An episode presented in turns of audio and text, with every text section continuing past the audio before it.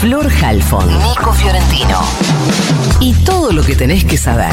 El newsletter de Ahora Dicen. De Ahora Dicen. Ayer Javier Milei continuó su ronda de contactos con líderes del mundo, mantuvo un llamado telefónico con el presidente de los Estados Unidos, hablamos de Joe Biden, hablaron principalmente de la liberación de rehenes en Israel, nos lo contó ayer Juan Elman aquí en ahora dicen que si no tengo mal el dato, el alto el fuego arrancaría en tres horas y ahí se disponen cuatro días para la liberación de los rehenes. Eh, también de que Argentina puede producir energía y alimentos, sobre todo lo segundo que está eh, demandando, entre otros países, los Estados Unidos. Quien describió parte de esta conversación fue Diana Mondino, que va a tener a su cargo la Cancillería. Eh, también contó Mondino que Milei invitó a Biden al país para el día de su asunción el 10 de diciembre, pero que debido a cuestiones de agenda, va feo, le dijo Biden, no va a poder viajar a la Argentina, y pidió disculpas por eso. Dicen que eh, en el comunicado también eh, ratificó su decisión de mudar la embajada argentina en Israel de Tel Aviv a Jerusalén, tal como hiciera en su momento eh, Donald Trump cuando le tocó presidir los Estados Unidos. Recuerden que Milei viene diciendo abierta y públicamente y sin demasiados grises ni tapujos que él va a alinear su política exterior con los Estados Unidos y con Israel. También eh, habló con Volodymyr Zelensky, el presidente de Ucrania, hablaron unos 20 minutos y avanzaron en conversaciones para eh, generar una cumbre entre países de Latinoamérica y Ucrania, cumbre que coordinaría eh, la Argentina. Zelensky, entre otras cosas, lo invitó a Milei a visitar Ucrania. Una curiosidad se dio ayer entre los distintos contactos con líderes internacionales. Eh, en uno de sus reportes del día, la oficina del presidente electo de la República Argentina, tal es la cuenta oficial por la que el equipo de comunicación de Miley informa eh, formalmente la agenda del presidente electo informó sobre el llamado que mantuvo Javier Milei con David Cameron, el ex primer ministro británico, hoy canciller del Reino Unido. Lo curioso en él es que en el comunicado oficial, en lugar de llamarlo David a Cameron, lo mencionaron como James Cameron, confundiéndolo con el eh, afamadísimo director de cine que tiene, entre otras eh, de sus joyas, a, no sé, Terminator, Avatar, si no recuerdo mal, Titanic ¿Y viene también. James? Eh, no, pero no Ah. viene ninguno de los dos. Ah, Así que arrancó Rari la oficina del presidente electo.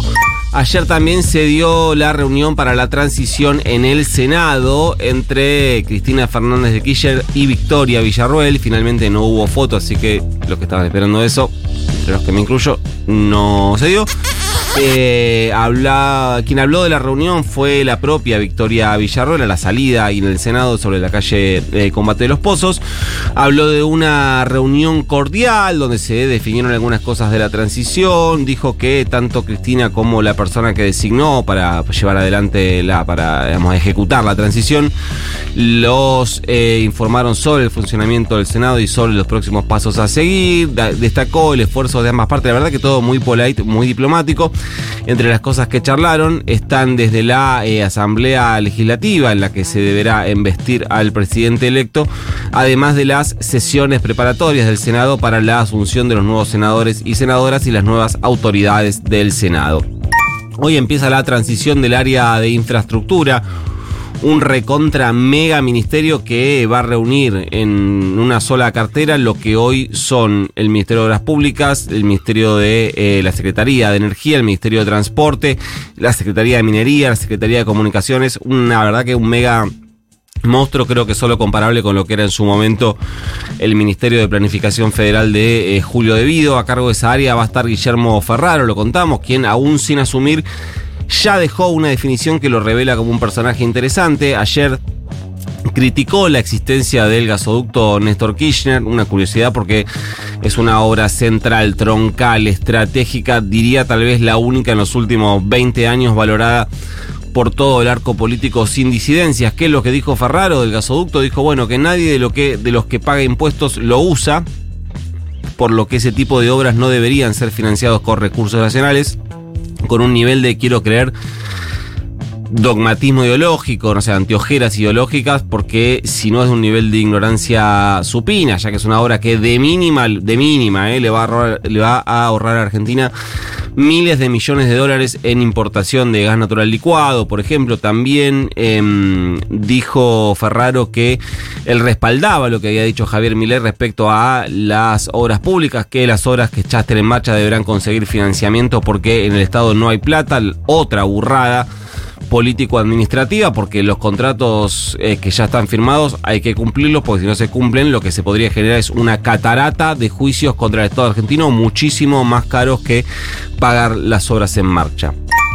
Ayer siguieron los mensajes de los gobernadores al futuro eh, gobierno. Primero fueron los 10 del Norte Grande, donde se mezclan peronistas con gobernadores juntos por el cambio, que le reclamaban a este gobierno, pero en realidad con un mensaje al, al siguiente que compense en términos de coparticipación lo que dejaron de percibir por la eliminación de la cuarta categoría de ganancias. Después de ese comunicado de los 10 gobernadores de Norte Grande, llegó el comunicado de los 6 gobernadores de la Patagonia, también mezclados en color político entre Juntos por el Cambio y el peronismo, pero lo importante es que ayer se juntaron los 10 gobernadores de Juntos por el Cambio estrictamente y le dejaron dos o tres mensajes claros a Javier Milei. Para mí el título sería que te vamos a dar gobernabilidad siempre y cuando no me meta la mano en el bolsillo.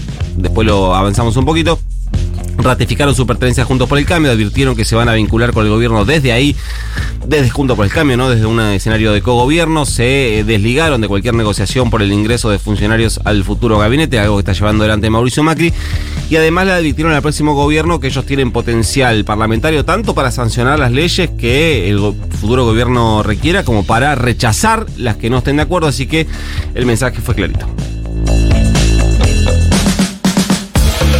La Federación Argentina LGBTIQ le solicitó al Senado de la Nación que ratifique la Convención Interamericana contra toda forma de discriminación e intolerancia y la Convención Interamericana contra el Racismo, la discriminación racial y formas conexas de intolerancia, que ya tiene media sanción en la Cámara de Diputados. ¿Por qué?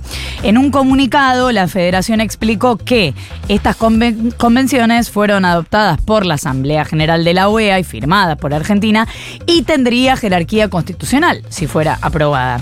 No hacen mención en el comunicado a los temores que circulan hoy en redes e incluso en la calle con actos de violencia y discriminación, pero sostienen que aprobar esto antes del recambio en el Congreso les daría más herramientas para que las personas víctimas de discriminación puedan accionar de una manera más simple y más efectiva. Ayer se aprobó en la legislatura de Neuquén por unanimidad la ley de consulta previa, libre e informada a comunidades indígenas de la provincia. Atención con esto. La consulta previa fue acordada el año pasado entre el Poder Ejecutivo de Neuquén y los miembros de los consejos de la Confederación Mapuche. En enero el gobernador Omar Gutiérrez firmó un decreto para que la provincia cumpliera con el convenio de la OIT respecto a la obligación de consultar a las comunidades indígenas antes de concretar proyectos que puedan afectar sus territorios y ayer se aprobó en la legislatura provincial.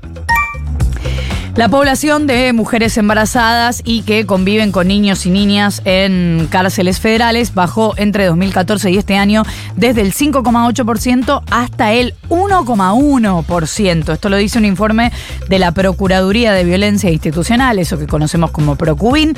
Es el informe Mujeres embarazadas, madres y niños en cárceles del Servicio Penitenciario Federal que analiza el periodo 2014-2023 y dice en su portada que busca contribuir a la discusión sobre la necesidad de morigerar las condiciones de detención y el impacto de la intervención penal sobre poblaciones particularmente vulnerables. Esto quiere decir que muchas de las mujeres con sus hijos pudieron tener prisión domiciliaria o que se buscó una vuelta para esta cuestión.